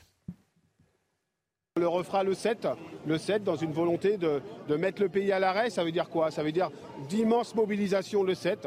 On appelle euh, vraiment euh, à faire un vrai acte volontaire de tout un tas de travailleurs et travailleuses pour sortir, venir se mobiliser. Et puis de mener, on va réfléchir à tout un tas d'initiatives qui nous permettront de montrer notre combativité et toujours en ayant à cœur de respecter évidemment les biens et les personnes, mais de montrer qu'on est capable de monter d'un cran parce que le gouvernement pour l'instant nous entend pas. Alors tout doit s'arrêter le 7 mars, hein, pour reprendre les mots notamment de Jean-Luc Mélenchon. Euh, une journée de blocage, cette fameuse journée du, 7 mars, est-ce que ça peut faire reculer le gouvernement? Est-ce que ça va servir à, quelque chose ou pas, selon vous euh, bah, La difficulté. Non pour Jean Messia, Philippe je, La difficulté pour le mouvement social, c'est que pour l'instant, les manifestations étaient parfaitement pacifiques, à quelques groupuscules euh, vraiment très marginaux près, qu'il n'y a pas eu de blocage du pays que les gens ont pu partir en vacances. Vous vous souvenez, il y a 15 jours, 3 semaines, on discutait de savoir s'il fallait faire grève au moment des vacances scolaires. Et donc, c'est le moment où s'est déroulé le débat parlementaire. Et pour le mouvement social, la difficulté de savoir ce qu'ils peuvent faire maintenant. Parce qu'à l'évidence, on va aller vers l'adoption de cette réforme des retraites. Du point de vue strictement parlementaire, par les artifices que permettent la Constitution entre le 47 alinéa 1 et le 49 alinéa 3. C'est à peu près écrit dès lors que les républicains Mhm. ont l'air de ne pas vouloir s'y opposer à tout le moins.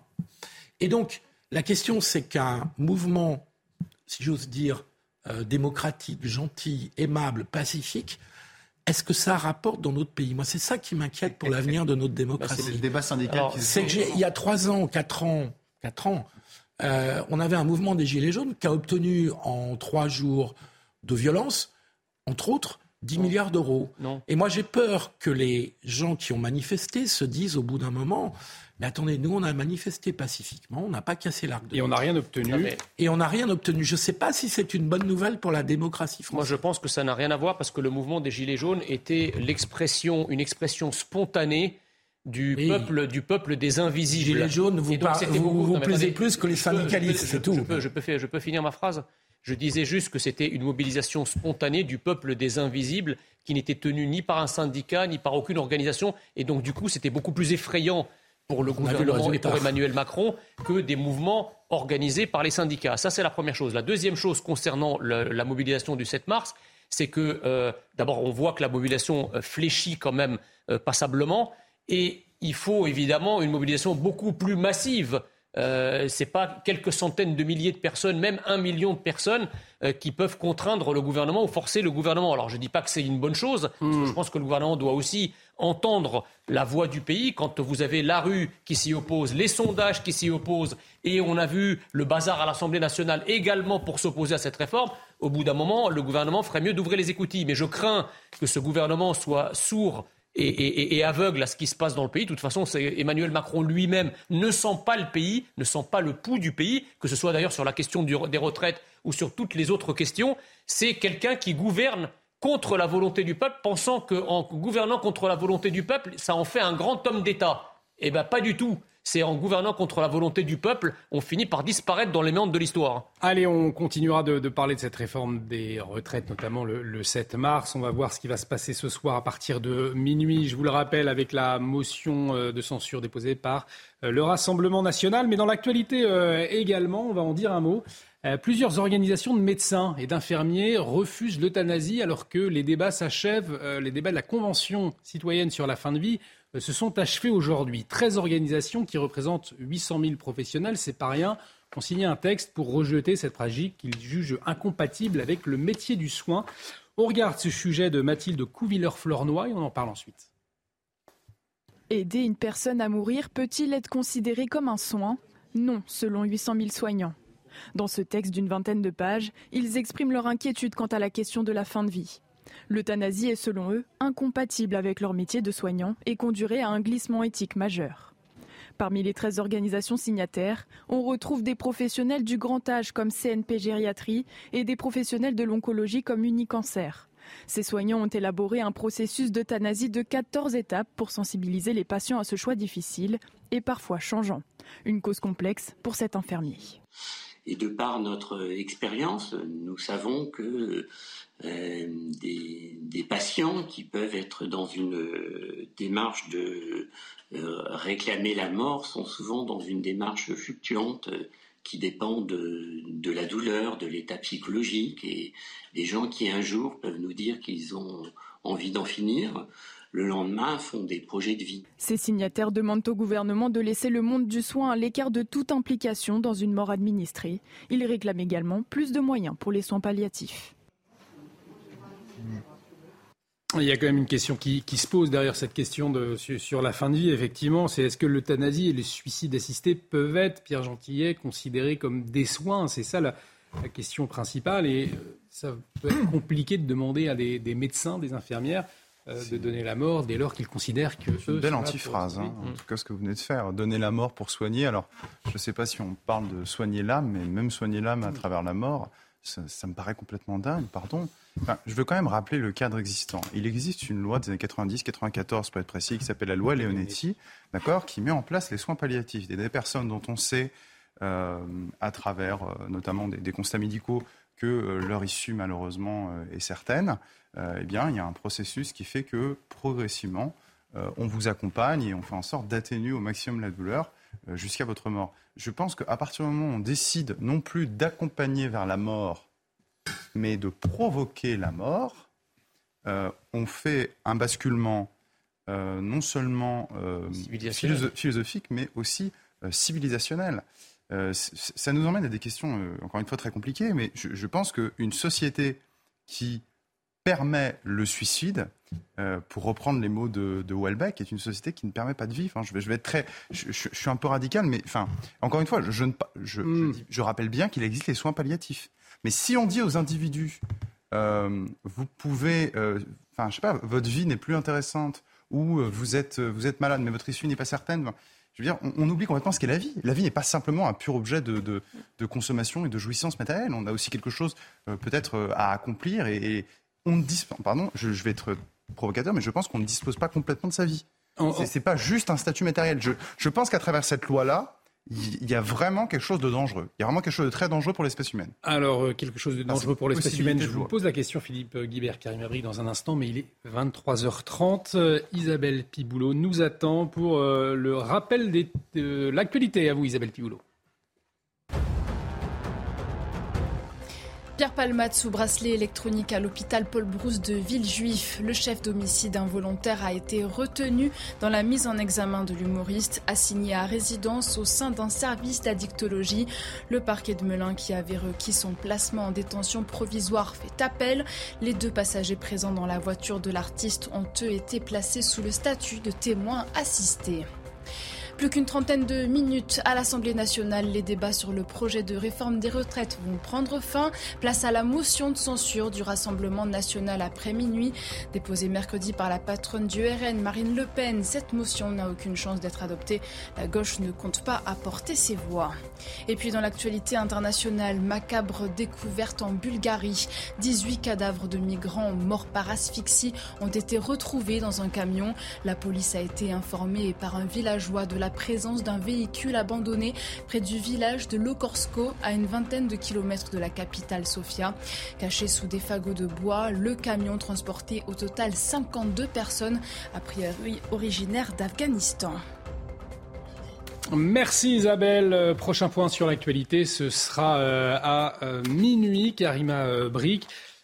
Au Québec, me semble-t-il, l'euthanasie, le suicide assisté sont légalisés. On ne dit pas ça comme ça. Vous savez comment on appelle ça là-bas? C'est l'aide médicale à mourir. À mourir. Oui, et le projet de loi s'appelait de mourir dans la dignité. Euh, donc, euh, bon, ça peut porter à débat, mais disons, ça s'appelle l'aide médicale à mourir. Et c'était, ça a été adopté en 2014 et euh, au Canada, en tant que tel, c'est en 2016. Et c'était vraiment sur des critères assez précis. Il faut que la maladie soit incurable, il faut qu'il y ait des souffrances absolument intolérables. Après, bon, l'enjeu, c'est qu'effectivement, souvent, ça s'ouvre après un peu plus. On l'a vu en Belgique, d'ailleurs. C'est ça, mm. voilà. Mais euh, je pense que quand on a un débat comme celui-là, c'est un débat qui est quand même, effectivement, très sensible. Il y a des considérations mm. éthiques, il y a des considérations philosophiques. Et quand le projet a été adopté, ça a été vraiment quelque chose de transpartisan. Donc, c'était pas, ça se passait pas comme à l'Assemblée nationale où est-ce qu'on mm. commence à s'envoyer des invectives. Je pense que c'est vraiment une question assez profonde. Et je pense qu'il faut aussi écouter les malades. Je pense qu'effectivement, la priorité, c'est toute la question des soins palliatifs, de s'assurer que quelqu'un ne, prend pas cette décision parce qu'il a l'impression qu'il n'aura pas de bons soins euh, s'il voulait aller en palliatif. Mais il y en a, c'est absolument euh, conscient. Ce sont des personnes qui se disent, bon, euh, exemple, je, vais être emmuré dans mon corps, je perds le discernement, je ne me contrôle plus. enfin, vous pouvez imaginer des souffrances absolument intolérables et il y a cette aide médicale à mourir. Et il y a par ailleurs, pour les soignants, je pense que c'est le cœur aussi de, l'affaire, c'est d'avoir cette possibilité d'objection de conscience. Donc, si vous êtes un médecin, un soignant, et vous ne voulez pas, euh, pour vos croyances euh, personnelles, euh, religieuses, éthiques, peu importe, euh, vous n'êtes pas obligé de procéder à l'acte. Donc, c'est vraiment des médecins qui décident de le faire aussi par choix. Parce que Philippe Guibert, il y a quand même un, appel qui sonne comme un avertissement au chef de l'État de, la part de, ses soignants qui, euh, qui alertent, 13 organisations, 800 euh, 000 professionnels, hein, qui représentent 800 000 professionnels de santé. Non, non, mais c'est une question philosophique, éthique, et c'est en même temps une question extrêmement sensible parce qu'elle varie les réponses varient beaucoup avec les expériences qu'on a pu avoir de la fin de vie. Euh, moi, je n'ai pas le même euh, point de vue après avoir vécu celle de mes parents et euh, que celle que j'avais avant. Donc c'est une question euh, presque personnelle, intime, euh, où chacun réagit avec ses, ses expériences et ses convictions. Et donc ce qu'on pourrait souhaiter au moins sur ce sujet, c'est que d'une part, il faut évidemment entendre tous les points de vue, y compris ceux de ces soignants-là, j'ai vu avoir d'autres soignants avoir des points de vue diamétralement opposés. Et je pense que c'est une évolution législative, si elle doit avoir lieu, qui ne pourra avoir lieu qu'en consensus, qu'avec un consensus. Il me paraît inimaginable que sur une question aussi sensible, on puisse avoir des divisions politiques. Je suis pour les divisions politiques, c'est ce qui mmh. la démocratie sur des tas de sujets, à commencer par les retraites dont on vient de parler. Mais sur ce sujet-là, je ne conçois pas qu'on ait une évolution de la législation sans qu'il y ait un consensus dans la, dans la vie politique, dans les groupes politiques et dans la population. Moi-même, pour tout vous dire, j'ai pas un point de vue totalement arrêté sur la question. Hmm. Je trouve que c'est un sujet sur lequel on a besoin de mourir, de, de nourrir sa réflexion. Mon lapsus, est, révélateur. est assez révélateur. Jean Messia. Bah, moi, je suis en fait euh, assez radicalement opposé à la notion d'euthanasie en ce qu'elle emporte de provoquer la mort, de donner la mort. Je pense que la, la supériorité euh, de la civilisation judéo-chrétienne pendant des siècles, ça a été la sacralisation de la vie, c'est-à-dire de tout faire pour maintenir la vie. Je ne comprends pas cette espèce de virage un peu mortifère, c'est le cas de le dire, qui consiste en quelque sorte presque à sacraliser, à sacraliser la mort, ou en tout cas à considérer que le fait de mourir euh, est une forme de dignité ou que le fait de mourir, c'est quelque chose qui relèverait du soin, parce que là, effectivement, nous sommes dans une antithèse. La médecine, le soin depuis toujours, c'est quoi le but ultime du soin et de la médecine? C'est de maintenir la vie en vie. Donc, lorsque vous avez, oh, ça, mais encore une fois, mon propos est très général et je suis d'accord avec ce que disait Pierre Gentillet sur la loi léonétique qui me semble tout à fait suffisante. Alors, moi, je ne suis pas non plus pour l'acharnement thérapeutique. Mais c'est ça aussi. C'est voilà. ces questions-là aujourd'hui avec la voilà, médecine mais moi, je, moi, je... aussi et est-ce que les, est-ce que les Français devraient être consultés Il ne faut pas aller plus loin. Plus largement qu'une convention citoyenne? Il y a une convention citoyenne qui a été mise en place. Est-ce que, selon vous, les Français... des conventions, conventions citoyennes, c'est que ça réunit une centaine de citoyens, mais sauf qu'il en, il en reste 48 euh, millions à côté. C'est ça. Et que les convictions, les débats qui sont exprimés dans ces convictions, dans ces conventions peuvent être intéressantes. Mais le problème, c'est que ce sujet concerne tout le monde. Il ne concerne pas 100 citoyens. C'est pas 100 citoyens qui peuvent décider pour 48 millions d'électeurs, me semble-t-il. Ah bah, c'est typiquement un sujet, alors euh, on va me dire que la Constitution ne le permet pas complètement, mais qui, si on voulait produire du consensus, pourrait, par exemple, faire l'objet d'un référendum. Mm. Euh, alors je sais bien que l'article 11 de la Constitution nous dit qu'il n'est pas possible de faire des référendums sur ce type de sujet. Sur ces là Bon, écoutez, pas ces sujets-là, j'ai envie de vous dire, le général de Gaulle est déjà allé outre ce sujet-là, mais je ne vais pas ouvrir mm. un débat juridique. Je pense en tout cas qu'il faut, et là je rejoins ce qui a été dit, je pense qu'il faut du consensus sur cette question-là. Et, on voit bien que c'est, en fait, on voit bien que c'est pas évident même sur ce plateau. Mm. Et pourtant, je tiens à préciser hein, par rapport à ce que j'ai dit, euh, c'est ce que je pense aujourd'hui mais je tiens à dire que je ne pensais pas exactement la même chose il y a quelques années. Et, je, ne suis pas sur une position radicalement arrêtée. Moi, moi si vous voulez, je, c'est un, sujet très difficile. un sujet très difficile. Je comprends les situations individuelles, mais je ne peux pas ne pas entendre aussi mhm. la question philosophique qu'il y a derrière. on, ne dispose pas, c'est peut-être choquant ce que je veux dire, je pense qu'on ne dispose pas complètement de sa vie. de la manière qu'on n'a pas, on n'a pas choisi de, de, naître. Oui il y a quelque chose de, philosophiquement très dérangeant à me dire qu'on va, on va choisir de mourir. Je, trouve que tout ça rejoint ah la liberté du suicide. La liberté du suicide est, la liberté du suicide est un, si j'ose dire, un droit de l'homme. oui, mais que le droit vienne le reconnaître, c'est d'accompagner. Mais c'est parce qu'aussi, on est dans un débat où on est tous euh, bon, bien portants et tout ça, donc c'est quelque chose qui semble inconcevable. Euh, et quand on parle à des gens, et puis je dis, moi, je, l'ai vécu euh, mmh. au Québec, au Canada, il y a eu ces débats-là, il y a eu ces discussions, c'est très difficile et c'est encore sensible aujourd'hui, je vous dirais, parce que là, les questions maintenant sont sur l'élargissement, sur la question bon euh, psychologique, sur euh, tout ça.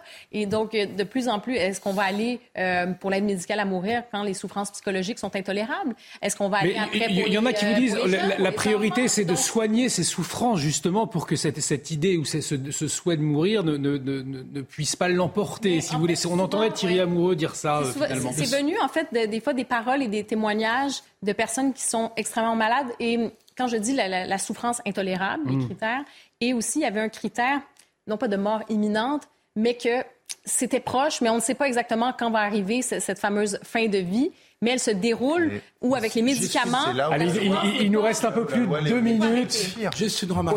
Le souhait de mourir peut exister chez mm. des personnes qui sont en fin de vie ou, qui sont même très âgées. Et ce souhait de mourir euh, n'est pas un caprice. Ah oui, non, on peut pas juger. Il est hors de question sur ce plateau de juger. Ouais. On a parfois des, des, des, des, personnes qui veulent mourir un jour et ne veulent plus mourir euh, deux jours après. Je crois vraiment que pour l'avoir vécu, que des personnes très âgées et malades, à un moment donné, lâchent prise et ont envie de mourir. Ça, c'est une expérience qu'il faut avoir connue, qui est très difficile à accepter, hein, qui est très difficile à mmh. accepter, en particulier pour les proches et en particulier pour oui, les mais enfants. Ça, mais, mais, dans ces, cas, dans ces cas-là aussi, c'est de voir aussi, est-ce qu'il y a une question de solitude, est-ce qu'il y a une question de soins? Donc, c'est vraiment une question plus large. Il faut se questionner sur la fin de vie aussi, comment on accompagne les gens pour qu'ils vivent oui, mais bien, question, dignement ça, aussi. C'est la, la, Donc, il y a ça aussi. Pierre Gentillet. Pierre Gentillet. Il y a juste quelque chose, j'y pense, mais qui me... En fait, il y a quelque chose qui me dérange quand on, quand on a ce débat, c'est que je pense qu'on oublie un aspect, c'est que j'ai l'impression qu'à travers ce débat, tout est positionné sur l'individu. Or, pardon de le dire, mais on ne vit pas que pour soi on vit aussi pour les autres. Et à un moment donné, on et vit que pour soi. Non, je non moi, je, bah, je, on vit ou alors on vous allez me dire chacun sa conception, mais non, je, bah, justement, moi, je suis pas pour ce type de société-là. Je pense qu'on vit pas que pour soi. société, Et, au lieu de là, se dire, bah, écoutez, j'ai 90 ans aujourd'hui, j'ai bien envie de m'arrêter, je, je, je, le comprends. Bah, c'est oui, se dire que c'est pas juste soi. On peut faire encore plein de choses en 5 ans, voyez-vous. de l'individu. On peut faire quelque chose pour les autres. Non, mais là, ça rejoint un, un, un point fondamental. Le, le débat est en train de se tourner sur la question du suicide et c'est pas ça l'idée. Non, c'est pas ça. On parle pas On n'est pas en train de justifier ici. En tout cas, moi, je justifie jamais cette idée de oui, là, c'est le suicide. On ne parle pas de ça. On parle d'aide médicale. On parle de gens ici qui sont dans, avec des maladies incurables, en immense souffrance et qui vont mourir prochainement. Donc, on ne parle pas de la même chose. Il y a la loi, Néo, la loi Leonetti qui prévoit effectivement la loi Leonetti, cet accompagnement. La loi Leonetti a fixé un cadre. Je trouve que c'est très dangereux de dépasser ce cadre. Quand Philippe Guibert nous, nous explique qu'effectivement le droit au suicide, c'est un chacun peut se mettre fin, fin à ses jours du jour au lendemain. Mais pour je moi, ne ça, conteste pas chose, ça. hein. On peut aller se fumer le ciboulot et, et en finir. Mais on, la société n'est a... pas obligée, si vous voulez. On arrive au terme de l'émission malheureusement. On n'est pas obligé de, de, de, d'institutionnaliser médicalement et sanitairement euh, le, le, le, suicide que dans le cadre d'un suicide assisté. On aura l'occasion d'en redébattre bien évidemment oui, autour de ce plateau. On, on, on, arrive au terme de l'émission. Merci Philippe Guibert, merci Karim Abric, merci Pierre Gentillet, merci Jean Messia d'avoir débattu ce soir autour du plateau de Soir Info Week-end. L'actualité continue sur CNews. À minuit, ce sera l'édition de la nuit avec Barbara Durand. Excellente soirée sur notre antenne. Une émission à revoir sur notre site www.cnews.fr. À très vite.